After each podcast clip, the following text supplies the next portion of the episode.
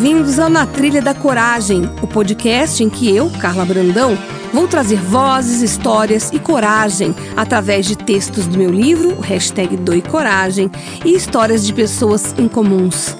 Elas vão entrar na nossa trilha para contar a história que mudou a vida delas. Respira fundo, nem traz mala e nos acompanhe nessa trilha. Será um episódio por semana, onde vamos falar de coragem, sucesso e o momento presente.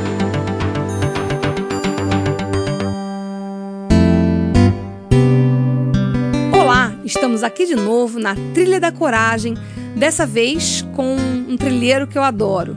Ele é meu parceiro. Ele se chama Arthur Henrique e fez aniversário essa semana. E é por conta disso que ele está aqui hoje na nossa trilha para falar um pouco mais sobre o que ele faz e para ler para gente um texto do livro O Doe Coragem, o hashtag Doe Coragem, que é o texto. Dedicação. Hashtag dedicação. hashtag dedicação. Porque todo, você sabe por que, que todo texto do livro tem hashtag na frente? Por quê? Não sei. Oxe, esse é meu filho.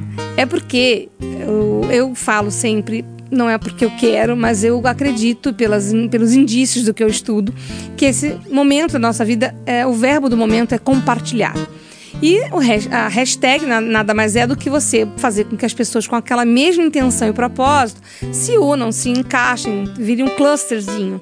Então, todos os textos do livro são precedidos por hashtags. Então, vamos começar lendo, depois a gente proseia, como diria o outro. Maravilha. Vamos lá. Quem já viu algum atleta vencer alguma prova ou competição sem treinar? E algum desafio sem se preparar? E alguma prova sem estudar? Mudar sem ter consciência? A resposta é simples. Não se conquista nada sem conhecimento e dedicação. Até uma plantação na roça precisa de cuidado e tempo para vingar. Todos os dias, alguém se encarrega de pesquisar a melhor época para o plantio selecionar a semente, arar, semear e regar para enfim colher. Portanto, sigamos o exemplo da natureza e façamos o mesmo no dia a dia. Para algo acontecer, não basta querer, é preciso escolher o bom pensamento, ter atitudes nobres, acreditar naquilo que não vemos, sentir que o dia da colheita está chegando e depois usufruir. A melhor parte da conquista é usufruir dela. Não como um troféu, com fotos e legendas nas redes sociais, mas no coração, com os olhos da alma. Derivada do latim, a palavra dedicação significa proclamar, consagrar, afirmar, e por si só representa o primeiro passo para a longa caminhada rumo ao alvo. Como já disseram, uma longa caminhada começa com o primeiro passo. Se dedicarmos tempo demais em planejar e não houver ação, haverá frustração. Se acharmos que todas as conquistas dos nossos modelos foram fáceis e não dedicarmos tempo para as tarefas de nossa jornada, nada haverá para ser colhido. Sem plantio, não há o que usufruir. Claro que para que a dedicação seja intensa, a disciplina deverá ser rígida, com fortalecimento de conceitos novos, atitudes diferentes das usadas anteriormente, elevação espiritual para valorizar o bom e o bem Cuidado com palavras e sentimentos rancorosos. A jornada de um conquistador requer posicionamento, mas não enraivecimento. Saber dizer o que sente e não engolir tudo como um prato indigesto é uma atitude sábia e requer muita dedicação. Uns têm dificuldade de falar e prendem tudo, inclusive reforçando esse comportamento no próprio corpo. Outros não pensam, involuntariamente dizem tudo o que vem à ponta da língua, sofisticando métodos de invasão e frustração. Como o corpo fala, os que se enquadram no primeiro tipo de comportamento sentem dores de garganta constantemente, e é comum terem prisão de ventre, por exemplo. Os falantes acabam sentindo reflexo desse jeito em doenças de pele e até obesidade. As defesas da alma enganam tanto que os que estão em desequilíbrio que é preciso mais para calar a dor que sentem quando colocam a cabeça no travesseiro. E a pergunta que fica no ar é: como equilibrar tudo isso no calor de discussões e momentos cruciais de convívio social? A resposta é não agir pelo instinto, mas sim pela intuição. Confesso que não é fácil, nem para mim, mas se há um método para evoluir, é. Errou, repetiu, condicionamento, sucumbiu. Não sofra, não se condene, a vida segue. Acerte na próxima. Acertou? Não se empolgue, não se iluda com a opinião vacilante de algum falso amigo. Seja você mesmo sempre. Portanto, a dedicação a um sonho é tão salutar como beber água todos os dias. Falando nisso, para quem quiser te testar, um bom auxiliar para mudanças é a água. Já foi, já foi estudado pelo pesquisador japonês Masaru Emoto que as moléculas da água sofrem alteração de acordo com a energia empregada nelas, seja por música, palavras e sentimentos. Esse líquido, em contato com os nossos 70% de água corporal, pode transformar muita coisa densa e ruim em boas e evolutivas. Faça o teste. Portanto, todas as vezes que se sentir inferiorizado, incapaz, vacilante ou perdedor, mude. Como nem sempre é fácil alterar o estado emocional sozinho, recorrer a algumas ferramentas disponíveis é sempre eficiente. Algumas são usadas há milênios, como a oração, já outras são descobertas e difundidas de forma ainda discreta. Como sempre digo, a ajuda de qualquer amuleto ou instrumento não está ligado ao desespero, mas à fé. Lourenço Prado escreveu: Escolha quem irá seguir, a fé ou ao temor. Onde há um, não há espaço para o outro. Use o que julgar promotor de mudanças. Age de acordo com sua consciência. O importante é ter a fé ativa. Muito bem, o que, que você tem a dizer sobre o que você leu? Eu acho que é muito verdadeiro, né? Isso que você expôs em palavras que muita gente pensa. Porque às vezes a gente se acomoda com o que a gente quer. A gente tem uma vontade, a gente tem um desejo, a gente tem uma meta, mas às vezes é mais fácil esperar que ela chegue e ela não vai chegar. Então, a gente parar, a gente não se esforçar por algo, a gente não querer que aquilo aconteça de fato e, e, e querer não é só a vontade, mas o fazer por onde, a gente nunca vai chegar lá. Então, eu acredito que esse texto fala exatamente sobre isso.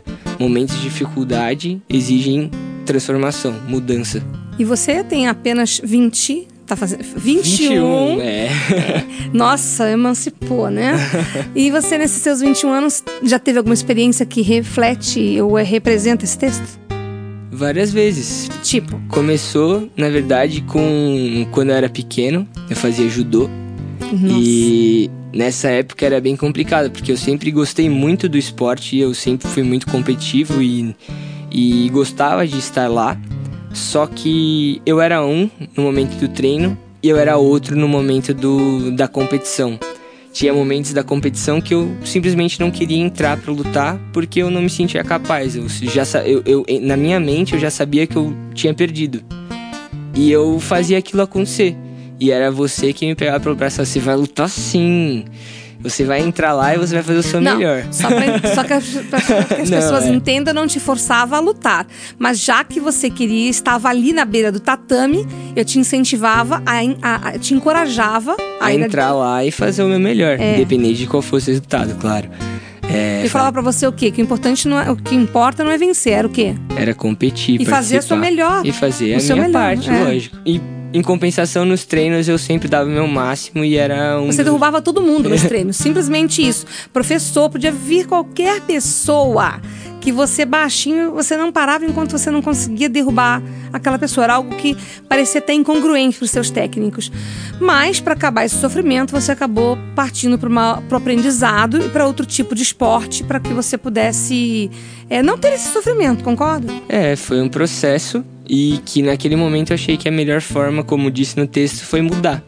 Então, se aquilo não estava me fazendo bem e se da forma que eu estava tentando eu não estava conseguindo resolver, então eu fui para um outro esporte, descobri uma nova paixão e hoje em dia eu pratico Kung Fu e gosto bastante, já sou faixa preta, me desenvolvendo a cada dia e agora melhorar cada vez mais. E outro momento importante agora é a faculdade, que eu acho que eu posso aplicar isso praticamente todos os dias. Tem dia que a gente tem uma matéria fácil e que ela só parece fácil. Tem dia que ela é difícil, mas a gente só decide se ela é fácil ou difícil pelo quanto que a gente estuda, que é o que a gente decide alimentar, como o Lourenço Prado fala. E tem provas que realmente acabam comigo porque eu tenho que estudar muito, mas tem outras que nem tanto. É uma questão de adaptação e acho que hoje em dia isso é praticamente fundamental para mim esse tipo de pensamento. Por isso que eu também escolhi esse texto para ler hoje. Eu adorei, porque a gente faz esse trabalho, né? Nós dois. Porque a vida não é uma, uma plataforma lisa, né? Que você anda. Ela é como se fosse uma corda bamba. Você tem que se equilibrar. E às vezes é uma montanha russa onde você tem que se superar. E a gente procura na nossa vida, na nossa casa, né? É, superar os momentos de dificuldade ou de desequilíbrio com o quê? Com ferramentas que a gente aprendeu, é, mudando a forma de pensar, respirando, ressignificando, para que a gente possa viver bem com o que a gente tem, né? E o que, que você diria para quem está te ouvindo agora, para que essa pessoa que está estudando, ou que tem dificuldades, que passou com os pais se separaram, é, ou que tem alguma dificuldade é, de se autoaceitar, ou sofre bullying, o que, que você diria para essas pessoas? Como foi dito no texto e até por mim nesses exemplos, eu acredito que para a gente poder entender melhor o que está acontecendo com a gente é a gente entender que existe um problema e que isso incomoda a gente. Ignorar isso, esse problema, ignorar que algo está incomodando a gente é tentar afastar alguma coisa que não é afastável. Porque por mais que você tente esconder isso, vai estar tá sempre com você. Então, se isso te incomoda, você tem que ir você tem que lutar por aquilo, você tem que entender o que te incomoda e a partir disso você pede ajuda, você busca outras soluções, você vai atrás. E se não funcionou, procura outra forma de fazer, procura outra pessoa para te ajudar. E nessas horas que os amigos são essenciais. Pais, mães, tios, tias, avô, avó, até o cachorro, o periquito, se você quiser, porque eles vão te ouvir, vão ser um ponto de desabafo para você também. Então, não tenha medo de expor isso, porque quando você entende e expõe, você pode realmente tratar isso que está te incomodando. E para finalizar, a gente que procura se falar e se autoajudar, né? É quando a gente decide alimentar a fé e não ao temor, a gente tudo dá certo, né? eu falo para ele, quando eu faço tudo que eu sei, dá tudo certo. O problema é quando eu não consigo, ou eu tenho algum, né? Exatamente. Você também, né? Também. Então tá, vamos tomar uma aguinha? Partiu.